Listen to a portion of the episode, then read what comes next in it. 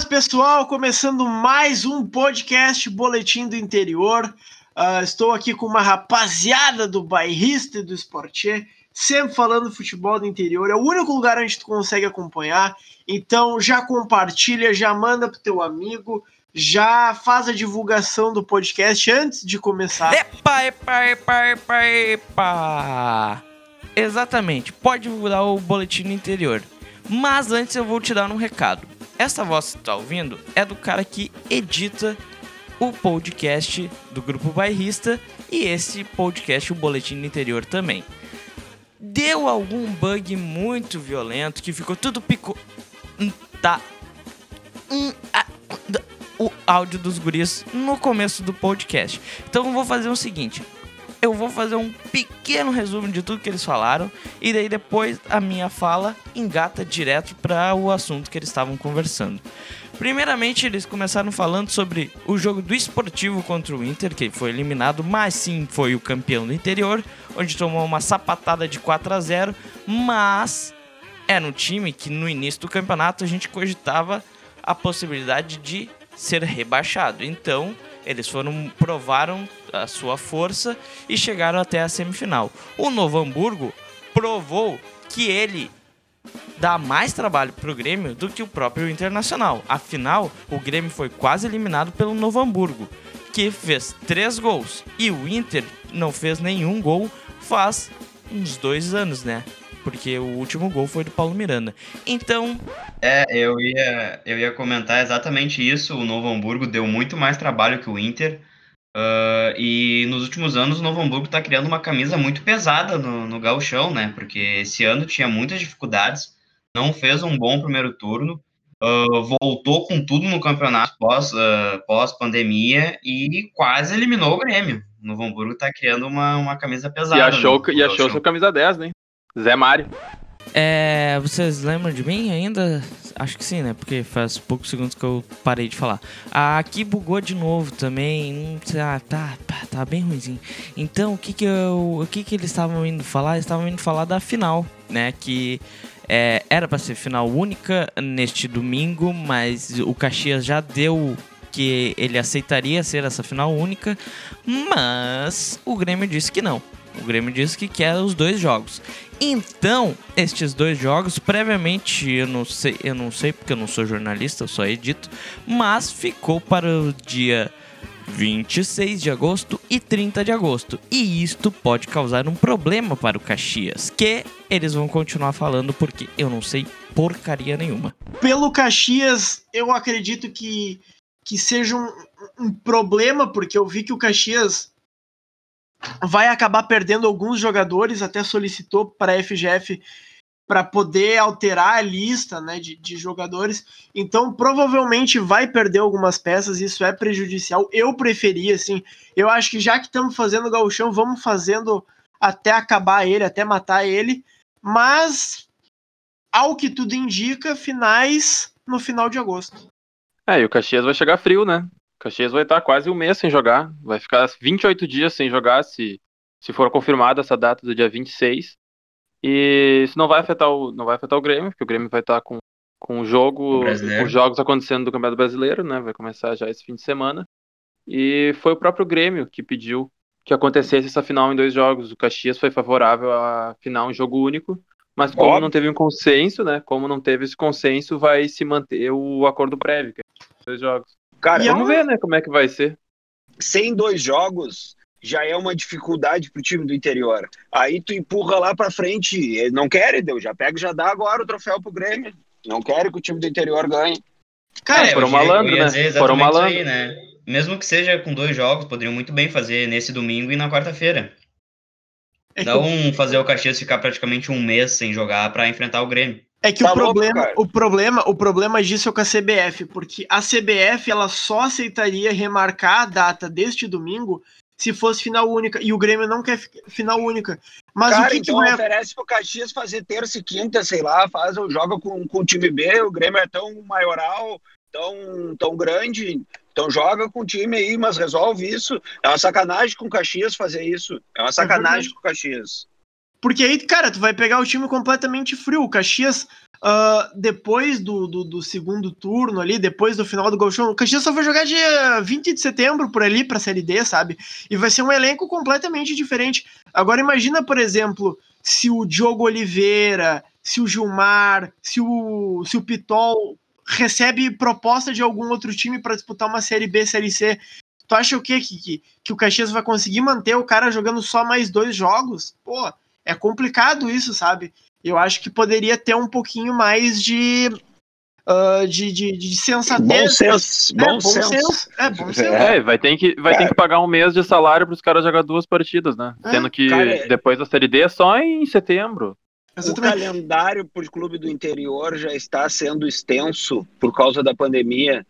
Já está sendo uma dificuldade para manter os atletas. É tudo é, e a federação sabe disso. Eu tenho certeza.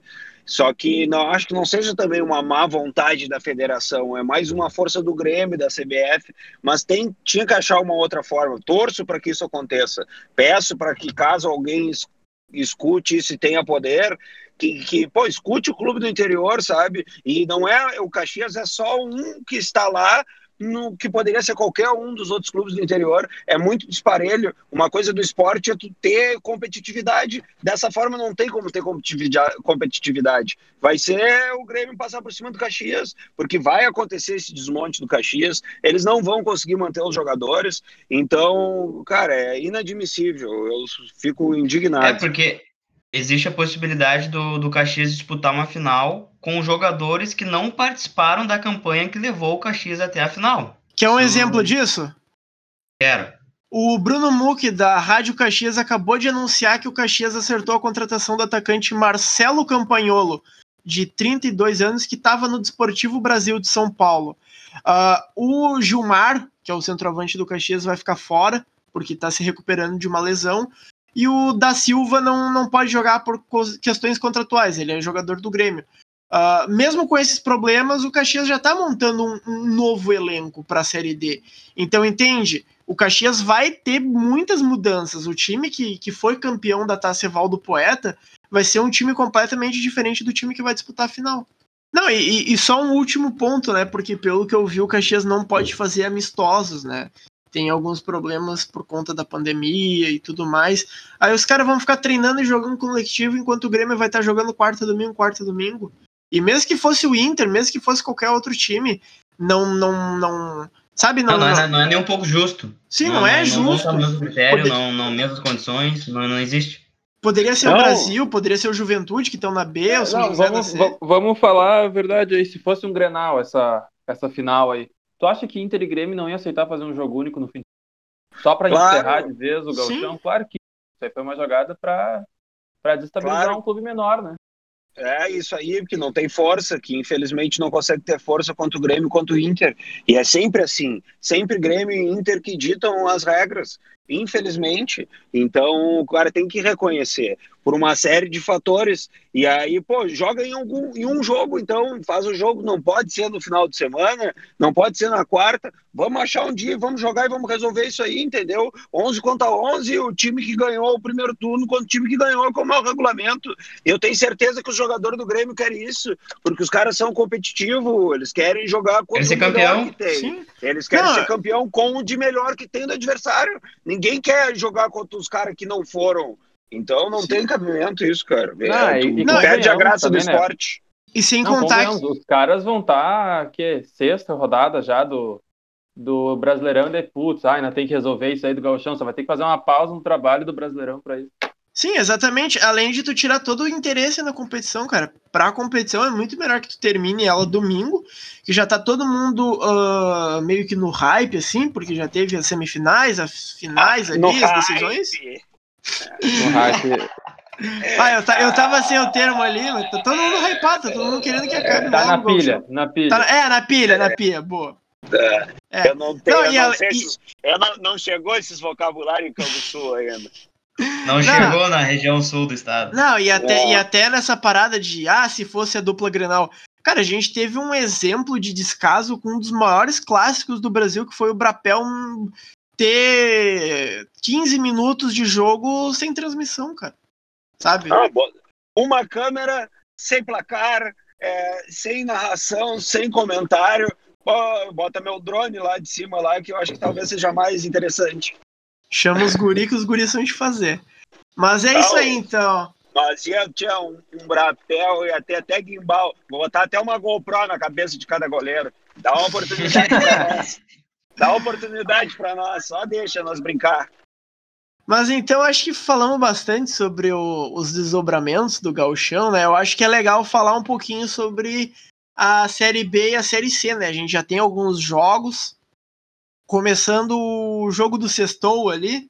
O Brasil e Cuiabá. Brasil e Cuiabá.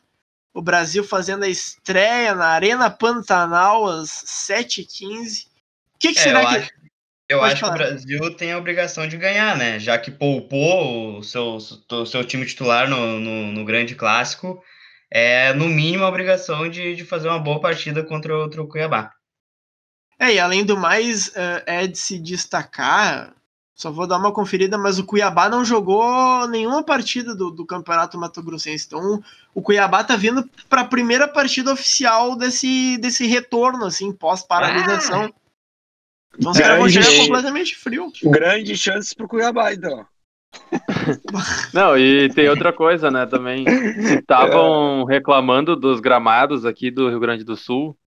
O gramado da Arena Pantanal tá É um um Pantanal. troço horrível. Tá um troço horrível. É cada buraco tem Vai, mais ele areia que grama naquilo. embora de novo. Bah, tá louco, cara. Só imagina. Mas assim, ah, eu acho que vai ser uma temporada muito difícil pro Brasil, né? O Brasil já veio de uma temporada complicada na Série B no passado. E pelo que eu tô percebendo, assim, as expectativas estão um pouco baixas. Mas eu acho que já, pelo menos nessa primeira partida, eu acho que o, que o Brasil consegue começar bem o, a Série B. Eu acho que talvez pode surpreender. Gente já teve alguns outros anos que o Brasil não foi bem no gauchão, mas acabou indo bem no- nas primeiras rodadas É, do na, Brasileiro. na- nas quatro temporadas em que o Brasil disputou a Série B, só na última em que ele foi mal mesmo. Se eu não me engano, nas outras três ele chegou a superar os 50 pontos, ficando entre, o- entre os 10 primeiros.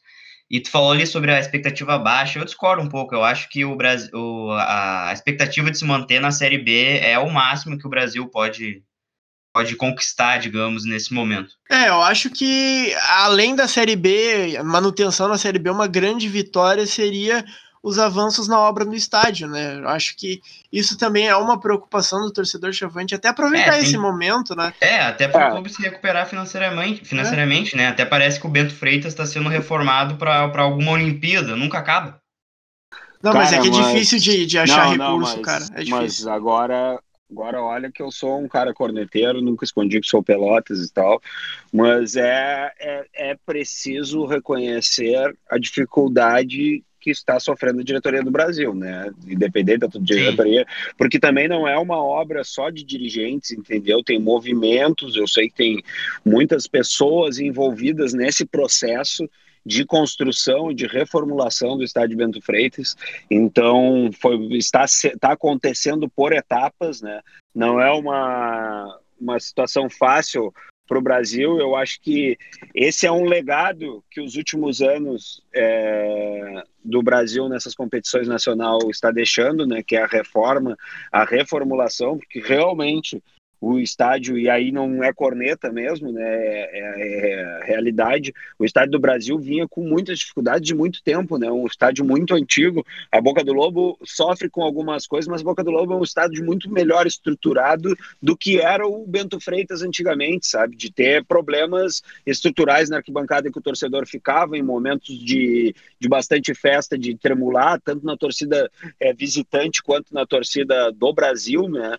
Então, desmoronaram um processo muito grande, derrubaram tudo, é um trabalho muito grande, assim, e vem sendo o, o entorno do, do Bento Freitas está muito valorizado, sabe? Com empreendimentos, Pelotas está crescendo para aquele lado.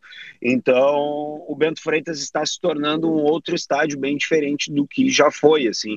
É claro que tem, por ser um estádio muito antigo, tipo, tem uh, avanço em cima da, da, da, da calçada ali, está numa rua não muito bem estratégica. Eu acredito que depois, ou já deve estar acontecendo, não me envolvo dentro do Brasil, mas em algum momento também vai ser pensado isso aí também da fachada do clube, da mudança do clube, pela questão da acessibilidade da entrada. como existe projeto na Boca do Lobo é, para ter o hotel, né, o Lagueto aqui também. Então, é, essa questão de pandemia aí com certeza dificulta muito mais para os clubes, mas, cara, o Brasil se manter na Série B como vem se mantendo há muitos anos é muito bom. Isso serve de inspiração para o Pelotas, para tantos outros clubes gaúchos, sabe? O Juventude estar na Série B, o Caxias está, e sabe, de todos os clubes estar crescendo nas competições nacionais. Isso é muito bom para o futebol gaúcho. E isso é mais um motivo que Grêmio e Inter também tem que levantar os clubes do interior e a Federação Gaúcha levantar os clubes do interior, porque só assim a gente vai crescer em termo futebol gaúcho, sabe? A gente pode ter maiores figurantes aí. Por que, que Santa Catarina consegue às vezes ter três, quatro times, chegou, conseguiu ter na Série A mais clubes, entendeu? Por que, que não é possível nossos clubes também ter? Precisa de um pouco mais de planejamento, um pouco mais de calma, né? No primeiro momento, ah, o treinador já perdeu, já tira os caras. Quais são os clubes do interior que investem em categoria de base? Então, uma reflexão boa que dá um podcast imenso aí. Sim. É até algo que São Paulo é meio que a referência de todo mundo, né? Porque São Paulo tem equipes fortes de, de interior, Ponte Preta, Guarani, Botafogo de São Paulo. É interessante isso que tu tá falando sobre o sobre o Bento Freitas, é um projeto que a gente já vai, eu acho que está sendo feito desde, desde aquele jogo contra o Flamengo que acabou despencando uma parte da, da arquibancada ali. Ah, cara, e, cara, é um, é um projeto de... muito ambicioso, cara. É um projeto muito bom. Eu já vi o do Pelotas também. É, um, é, é, é, o sonho de todo, todo envolvido com o clube, sabe? De todo Sim. dirigente, é melhorar, é dar estrutura. Só que é, é, é, sempre que a gente fala aqui, a gente tem esse espaço, as pessoas que nos escutam, uma responsabilidade, né? E a gente mantém as pessoas ficar com, nos escutando. E eu aproveito esse espaço para todos que estão nos escutando, para, tipo assim, ó, mesmo nesse momento de pandemia, é, seja sócio do seu clube, sabe? Do clube da sua cidade isso é muito importante, cara, para um dirigente ter planejamento, porque no final das contas, é, poucos se associam no momento do Campeonato Gaúcho, sabe? E esse é um ano que teve muito mais dificuldade. O pessoal costuma comparecer, mas compra o ingresso no dia e tal, mas isso não dá tranquilidade de qualquer dirigente fazer planejamento, entendeu? E às vezes tem planos aí no interior cheio de benefício, com coisas além do futebol, com pessoas criativas no meio dos departamentos aí a dar desconto desconto na padaria, desconto nisso, desconto naquilo. E muitas vezes o próprio torcedor que critica não está fazendo sua parte, sabe? Então, tipo, bota na continha ali do teu mês do planejamento, Netflix, não sei o que, o teu clube do coração, porque isso faz uma baita diferença. E aí isso é plantar para colher. Daqui a pouco a gente está vendo os clubes do interior aí do Rio Grande do Sul mais forte, mais organizado e quem sabe com gestores com cabeças mais abertas aí porque todos que estão, não, eles não são errados, só eles estão há muito tempo nisso e as cabeças renovam, as coisas são mais modernas, hoje precisa da catraca, da catraca digital, do aplicativo no celular, da loja virtual, então é por aí, é momento de pandemia de refletir o que, que a gente pode melhorar, né? Eu perguntei pro Paulo, o designer, o cara que faz as artes do grupo bairrista, e é torcedor chavante, perguntei qual o sentimento dele. Ele falou que é um sentimento de muita preocupação, uh, até mais do que no último ano, porque o time não fez um bom campeonato gaúcho. E, cara, pelo que ele diz, assim, vai ser um ano de luta contra o rebaixamento, ainda mais sem poder ter a torcida junto, né? Que é uma torcida que faz muita diferença. Então, a torcida do Brasil tá um pouco preocupada ali, pelo menos dessa mostrada. Ah, cara, mas é tipo, é o de momento agora, eu acho, porque a gente nem sabe como é que vão estar os outros clubes também, né? A gente comentou o próprio adversário do Brasil, primeira rodada aí, os caras não fizeram nada. Então, daqui a pouco também surge uma oportunidade aí, né? Dos outros não estar preparado e o Brasil, não sei, né? O time do Brasil não é tão limitado assim para já antes de a bola rolar estão sofrendo rebaixamento. Eu acho, né? Eu acho que é muito cedo para isso, para dizer isso sem saber o que, porque é muita notícia de clube desistindo, né? De, de clube sendo montado às pressas, então não se sabe aí o que pode acontecer. Eu acho que é muito cedo. Por mais que tenha esse. Eu acho que essa, essa esse momento é muito do clássico, assim, também, né? Um balde de água fria, tipo, puta merda, perdemos um brapel pros caras que fizeram o time na, na fila do Cine. e quem tá se preparando bastante pro, para ser a retomada aí do para esse começo do Campeonato Brasileiro é o Juventude, né, que joga sábado 11 horas da manhã, mais um jogo do Juventude de manhã contra o CRB. Se a gente falou que o Cuiabá não jogou nada, CRB foi campeão estadual, né? Mas eu acho que o Juventude vem muito bem na retomada, né? Uh, teve a, a, derrota, mas venceu duas. Uh, vem de várias contratações. A última delas, o lateral direito Luiz Ricardo. É Luiz Ricardo. Que foi ex-português, aí é São Paulo, por aí. Teve um jogador do Botafogo. Teve o Eltinho testado positivo para coronavírus. Mas assim, ó, o, o Juventude tem como objetivo esse ano o acesso e contratou bastante. O Juventude vem forte para essa Série B. Exato, né? O Juventude tem até como objetivo brigar pelo acesso. A Série B esse ano vai ser bem disputada. Tem o Cruzeiro, tem a Ponte Preta, tem o Vitória, tem os clubes de Santa Catarina, que sempre são bem tradicionais na, na, na disputa. Porque a gente não sabe o que vai acontecer, né, Gurias? É com a questão da tabela, né? Da particularidade de cada estado, né? A gente está conversando aí, estou escutando vocês dei uma girada no grupo do WhatsApp, nos grupos do WhatsApp aqui, e um deles eu recebo que a programação do Pelotas, tá? E dizendo que tem treino na quinta, na sexta, no sábado, e que respeito ao, ao decreto, eles vão. A reapresentação está marcada para terça-feira. Pelotas vai ter um lockdown, né? Então já, já anunciou isso. Isso vai, provavelmente vai também ser noticiado pelo Brasil, deve acontecer alguma coisa também com o Brasil na programação, mas isso é um exemplo do que pode acontecer com tantas cidades e com tantas particularidades aí, né, no país que a gente está sofrendo. É o então, ônus gente... de se voltar ao futebol num momento desses, né? Exatamente. É, é a então... instabilidade, né? É a completa instabilidade de tudo, que não tem então, como fazer um planejamento. Não, daqui a pouco vai estar tá acontecendo a sétima rodada para um clube e o outro vai estar tá a terceira, assim, daí eu. É, exatamente. Ainda mais o, o, exemplo que a gente teve ali na Taça em Confidência, né, do Campeonato Mineiro, que vários jogadores de um, do time que estava enfrentando o Cruzeiro acabaram testando Uberlândia. positivo. Uberlândia, é uh, o time que, da cidade que não gosta de táxi. E o São José. Ai, meu Deus. o São José, que, que vai enfrentar o, o São Bernardo no CT Dourado, ainda não vai poder jogar no, no, no Passo da Areia. Pelo menos o jogo está marcado para ele dourado. Eu não sei se vai ser realizado lá, se vai ser realizado no Passo da Areia. Por que o São José não pode jogar no Passo da Areia se Inter e Grêmio estão jogando em Porto Alegre? Não sei. Pre pre preconceito com o clube do interior. Opa, o Zequinho não é do interior. Preconceito com o Zequinho. Eu posso dar uma pesquisada. Zona Norte já é interior? Não é, não é, não é. Não é interior. Não é, é da, é da capital, tem grandes amigos lá. Grande Zequinha. Um abraço pro pessoal do Zeca. Mas voltando ao, ao Juventude ali, eu acho que é uma, é uma temporada pro Juventude talvez retomar um protagonismo que ele tinha ali nos anos 90, início dos anos 2000. Eu acho que assim, se construiu uma imagem de um Juventude muito imponente, de um Juventude que conquistou título nacional no Maracanã lotado, no maior público. Tu viu isso no maiores... YouTube, Weber? Cara, exatamente. Mas tu acompanha, como é que tu acompanhou então? Fala aí mais, como é que foi? Ah, é, eu, eu não era se... nascido na época, então eu é. quero saber como é que foi nas palavras do Vini. É. Se, se eu contar, vou ter que te matar. Se chamaram de velho, hein? Se chamaram Cara, de velho agora. Pode acontecer. Não, não, cara, mas obviamente, né, vocês me conhecendo, esse jogo eu estava fazendo uma coisa que naquele dia eu estava fazendo, mas não costumo fazer, que é meter um churrasquinho e tomar uma cervejinha. Aquele dia foi um dia típico, não costumo fazer isso muito. Mas. Ocasião é... especial, né? É, porque ah, era final, tal, Copa do Brasil e tudo, né?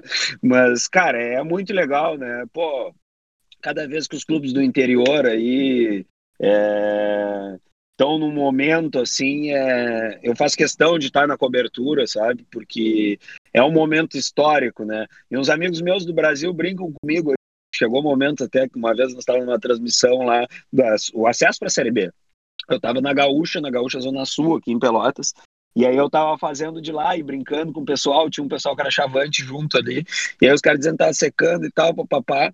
E daqui a pouco o Brasil ganhou, fiz o texto, uma galera compartilhando, assim, né, enlouquecido, e o cara vê o, o quanto é às vezes um texto que a gente faz, né, uma foto que a gente publica, é, mexe com uma galera, assim, né, e, e, tipo, foi muito massa, uma galera parabenizando, assim, como acontece com o Lê, que, que é nosso irmão aí, cara do esporte sempre junto aí, é, que tem um respeito também dos caras, porque a gente nunca escondeu que é Pelotas, também não deixa de, de, respeitar a história dos adversários aí e quer que os clubes do interior levante, né? Então essa é a nossa principal bandeira, que os clubes do interior estejam cada vez mais fortalecidos, cada vez mais representantes na Série B, na Série C, na Série D e enfim, categoria de base e escolinhas de futebol nos clubes também, né? Porque é um baita exemplo aí, é, confraterniza as crianças, é, afasta da droga, é, cara, futebol, o esporte é a melhor coisa que aconteceu na minha vida desde sempre. Tu acha que o Juventude pode ter uma temporada histórica esse ano e conseguir o acesso? Cara, o Juventude tem um bom time. É, mostrou agora nesse retorno aí o seu treineiro, né, o homem da ali também se mostrou um bom treinador, um bom comandante. Então, grande eu não, é, eu pintou, né, com um grande nome. Eu, cara, eu não sou muito de apostas assim, sabe? Fico sempre com o pé atrás, ainda mais quando a gente não viu os adversários, os times jogando, entendeu? Acho que daqui a pouco, com algumas rodadas, dá para a gente ver, mas foi como eu falei há poucos minutos, né? É muito atípico, a gente não sabe o que, que vai acontecer, o campeonato, como é que vai. Então é muito louco. Eu prefiro ir olhando jogo a jogo, preferia até que não tivesse futebol, mas como tem, vamos olhar e torcer para que não tenha aglomerações. É, e o Juventude é muito ambicioso, né? O Juventude tá muito ambicioso. O Juventude quer, basicamente, quer ser uma nova Chapecoense, né? Uma força cara, que é... vem da Série C pra Série B, da Série B pra Série A. É apostou, possível, contratou. Meu, são nove, cara. São nove contratações já desde a paralisação futebol. Uma cara, época de, é de, vacas é magras, os caras estão apostando, estão é gastando possível. dinheiro, estão botando investimento. É possível, cara. Tem vários exemplos mundialmente, sabe? A gestão do futebol, ela comprova que é possível tu inovar e ter resultado em pequenos clubes, em pequenas cidades, é, criando produtos, organizando, tu traz resultado. E tu pega num time grande, né? Porque o, os, os, tem vários clubes aqui no Rio Grande do Sul que são times grandes. É, gostam de dizer a times pequenos, não, mas são times grandes, times que mobilizam assim, ó, muita gente dentro das suas cidades. E isso é muito mais do que a maioria dos clubes que jogam série B, série C. Tu pega país afora, e são poucos clubes com expressão. A gente vê muito clube sem arquibancada, clube de empresários que estão colocando jogadores para conseguir colocar num, num clube maior. E no Rio Grande do Sul, não. Só que o, a cabeça é muito passada, assim, né? Pra, da maioria dos dirigentes, né? Fica na questão da rivalidade. O Juventude já provou que, que é possível. O Ipiranga também é um clube que é bem gerido, né? Questão administrativamente aí. É, nunca quase subiu no último ano, né? É, quase subiu. Nunca, nunca teve medo, sabe? E é um clube que os dirigentes, por mais que sejam os caras experientes e tal, é, dão a, a, confiança também, né? Pô, quanto tempo o Dalastra teve lá, né? Que, que, que, levou todos esses títulos, levou o Ipiranga onde ele chegou. Então não é qualquer dirigente que tem culhão, né? Para deixar o próprio Brasil de Pelotas. É, muitos criticam o Ricardinho, só que ele manteve e deu para o Rogério Zimmermann trabalhar com todos os seus defeitos e todas as suas qualidades. É, e ele levou a Série B do Campeonato Gaúcho a Série B do Campeonato Brasileiro. E eu me dou bem com o Rogério Zimmermann, tive a oportunidade de trabalhar com ele e sei o quanto ele é dedicado a isso aí. Ele trabalhava da manhã à noite. Rogério então... Zimmermann que está convidado para um quadro de entrevistas que talvez teremos aqui no Boletim do Interior. Olha aí, ó. E pode, pode falar meu nome aí, usar aí. Ele é Sandro, gente boníssima. Sandro Carlos também está convidado, todo mundo, oh, em breve oh, novidades. Só ligar pro Sotile e dizer que tem cerveja, que ele pode participar bebendo também, a gente também bota ele na roda, não tem mistério. Mas só seguindo aqui, a gente tem também a Série C, o, a gente tem os jogos do grupo B, porque o grupo que interessa é o grupo B, né? O grupo A a gente vai ligar só ali no final do ano. O que interessa mesmo é o grupo B.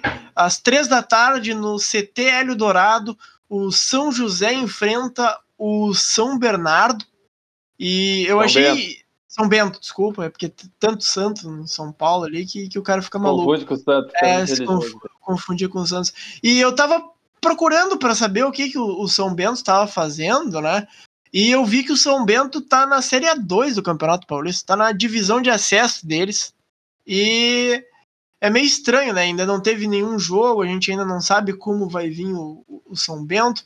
O São José eu tinha uma expectativa bastante alta para o Gauchão, eu esperava que pelo tempo de preparo fosse apresentar um, um, futebol melhor, mas acabou decepcionando. Eu vamos ver o que, que vai acontecer, porque o São, o São, José jogou na Montanha dos Vinhedos, que deu toda aquela polêmica do gramado. São José é um, um time que gosta de, de, de, de, ter gramado bom, né? Tanto que usa o gramado sintético ali do Passo da Areia uh, com a bola rolando tudo mais. Mas vamos ver, o CT da, da base do Grêmio tem um bom gramado. Talvez o, o São José possa ter um início bom na Série C, o objetivo é o acesso. Vamos ver, é. aguardemos cenas dos próximos. Isso, isso do gramado, Weber, não está confirmado, né? O, o São José, eles estão tentando ainda levar o jogo pro Passo da Areia. Nem isso está certo ainda. Tu tá falando sobre como é que tá a questão do São Bento, a gente não sabe nem onde vai ser o jogo, para ser sincero. É verdade, é, é complicado isso, cara. Eu, é, é, é, difícil analisar o que, que, pode acontecer muito por conta disso, né? A gente não sabe o que pode acontecer porque tudo muda a qualquer momento. Inclusive pode e rolar. São, e o São José tem, só, só para aproveitar, o São José tem um jogador ex-Milan agora no.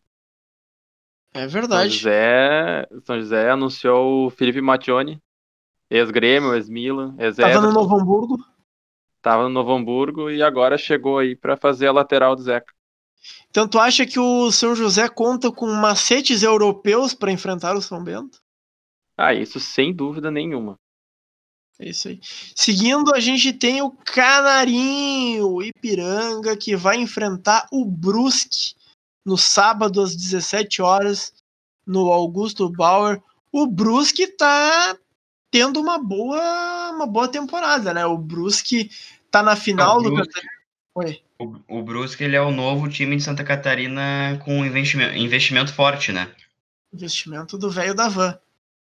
Se não me engano, vai ter, se não me engano, não é o adversário do Sim, é o adversário do Brasil, do, do Brasil na Copa é, do, do Brasil. Brasil. na Copa é, do Brasil. isso, isso mesmo. Mas a hora mas a hora que o canarinho voar, o Brusque não vai buscar. É, o, o Brusque tem a Estátua da Liberdade, mas o Canarinho tem a bola estática ali. A maior bola estática do mundo. Nunca subestime o Colosso da Lagoa. É isso aí. É, o, Ele inaugurou o Colosso da Lagoa, né? É verdade. O Ipiranga, que, que, vamos ver, né? O Ipiranga teve muitas dificuldades no, no, no retorno do gauchão por conta das sedes, teve que jogar fora de casa. Uh, agora vamos ver se com o Colosso da Lagoa dá uma melhoradinha ali. Vamos ver se vai conseguir talvez um acesso. A gente quer isso, a gente quer todo mundo. A gente quer o futebol gaúcho em evidência, um futebol gaúcho em, em âmbito nacional, sabe? Uh, hoje a gente tem uh, seis equipes do gauchão das 12 já disputando a série A, B e C. A gente vai ter, ter depois o Caxias, o Pelotas e o São Luís.